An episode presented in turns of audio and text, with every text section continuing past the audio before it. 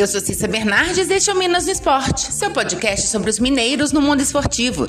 Seja futebol, vôlei, basquete ou até campeonato de peteca, eu tô aqui para contar o que acontece com as equipes mineiras no esporte. Hoje é sexta-feira, 17 de setembro de 2021.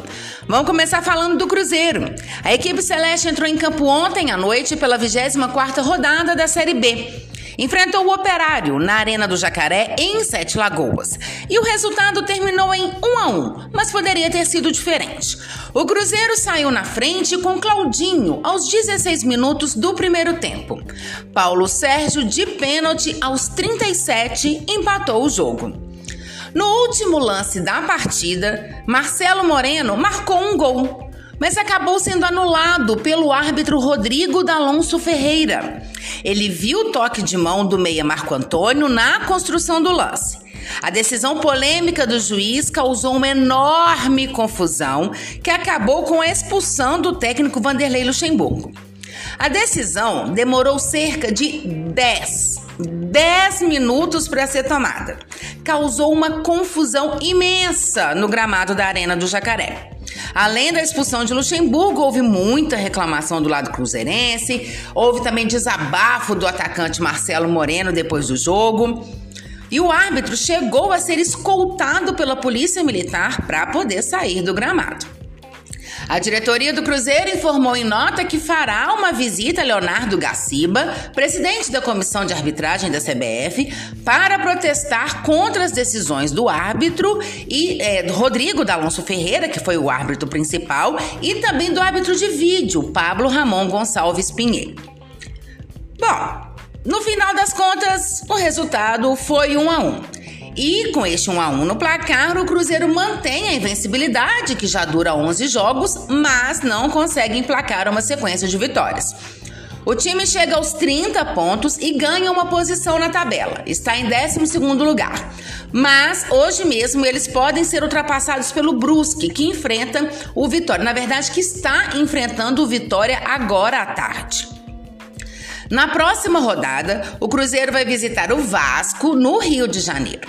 A partida será domingo, 16 horas, em São Januário. Cruzeiro de Luxemburgo jogou com Fábio, Cáceres, depois Marco Antônio, Ramon, Eduardo Brock e Matheus Pereira, depois Thiago. Adriano, depois Rafael Sobis, Rômulo e Claudinho, depois Giovanni, Wellington Nem, Dudu, depois Felipe Augusto e Marcelo Moreno. O operário, do, sob o comando do técnico Matheus Costa, foi a campo com Simão, Fábio Alemão, Renier, Rodolfo Filemão e Fabiano.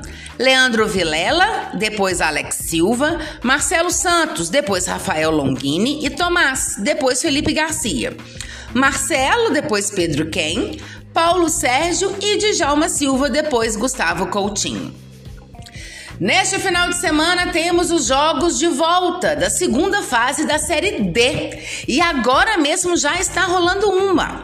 Caldense e Aparecidense estão jogando neste exato momento. O jogo está no intervalo e a Caldense vai perdendo para o Aparecidense por 2 a 1.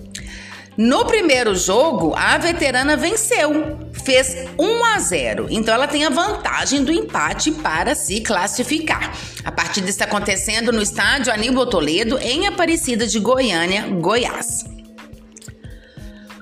O Boa Esporte joga amanhã, às 17 horas, quando recebe União Rondonópolis no estádio do Melão, em Varginha.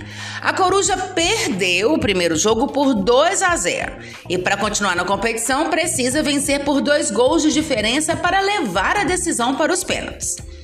Com direito à torcida no estádio, o clube disponibilizou 2.500 ingressos para venda, sendo 700 para o setor coberto e 1.800 para o descoberto. O valor da entrada para arquibancada coberta é de 40 reais a inteira e 20 a meia entrada. Na descoberta, o valor é de 20 a inteira e 10 a meia entrada. Para entrar no estádio, além do ingresso, o torcedor precisa preencher um cadastro disponível no site da Prefeitura de Varginha. E também precisa apresentar o cartão de vacinação com pelo menos a primeira dose ou teste negativo de Covid, RT-PCR, com validade de três dias ou teste rápido de antígeno com validade de 48 horas ou sorologia IgG positiva dos últimos 60 dias. E Uberlândia joga contra o Nova Mutum no domingo, às 16 horas, no Mato Grosso. Na primeira partida, no Triângulo Mineiro, o placar ficou em 1 a 1. Quem vencer, avança, claro. E qualquer empate leva a decisão para a disputa de pênaltis. Pela 17ª rodada da Série C, o Tombense entra em campo no domingo, às 18 horas, em casa, quando enfrenta o lanterna do Grupo A, Santa Cruz. A equipe de Tombos está em terceiro lugar na tabela, com 24 pontos. E pela 21ª rodada da Série A, o Atlético entra em campo amanhã, às 19 horas. Vai enfrentar o Esporte no Mineirão. Líder isolado do Brasileirão com sete pontos de vantagem, o Atlético terá pela frente o vice-lanterna da competição. O esporte somou 17 pontos em 20 partidas disputadas. Porém, o time pernambucano é, ao lado do Galo, a equipe com a melhor defesa do Brasileirão. O Galo sofreu 13 gols e o esporte levou 15. A diferença, claro, está no ataque.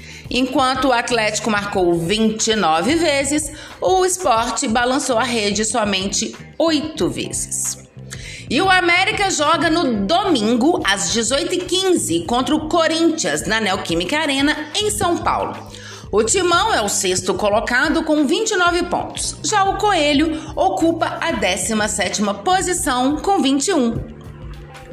Vôlei. Ontem à noite aconteceu a abertura do Campeonato Mineiro de vôlei masculino e o Sada Cruzeiro venceu o Montes Claros América por 3 sets a 0. Parciais de 25-17, 25-20 e 25-17. A equipe cruzeirense volta à quadra hoje à noite, às 19 horas, quando enfrenta o Praia Uberlândia Vôlei.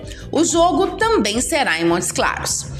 O Sada Cruzeiro, do técnico estreante Felipe Ferraz, jogou com Wesley, Wallace, Rodriguinho, Lopes, Isaac, Otávio e o líbero Luquinha.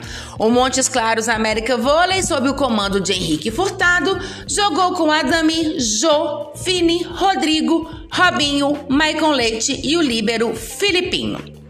E se você quer saber mais sobre o seu time ou qualquer informação esportiva de Minas, manda mensagem, perguntas, dá um oi. Meu Twitter é arroba Cissa Bernardes e meu e-mail é cissabernardes.gmail.com. Até mais, boas competições para todos!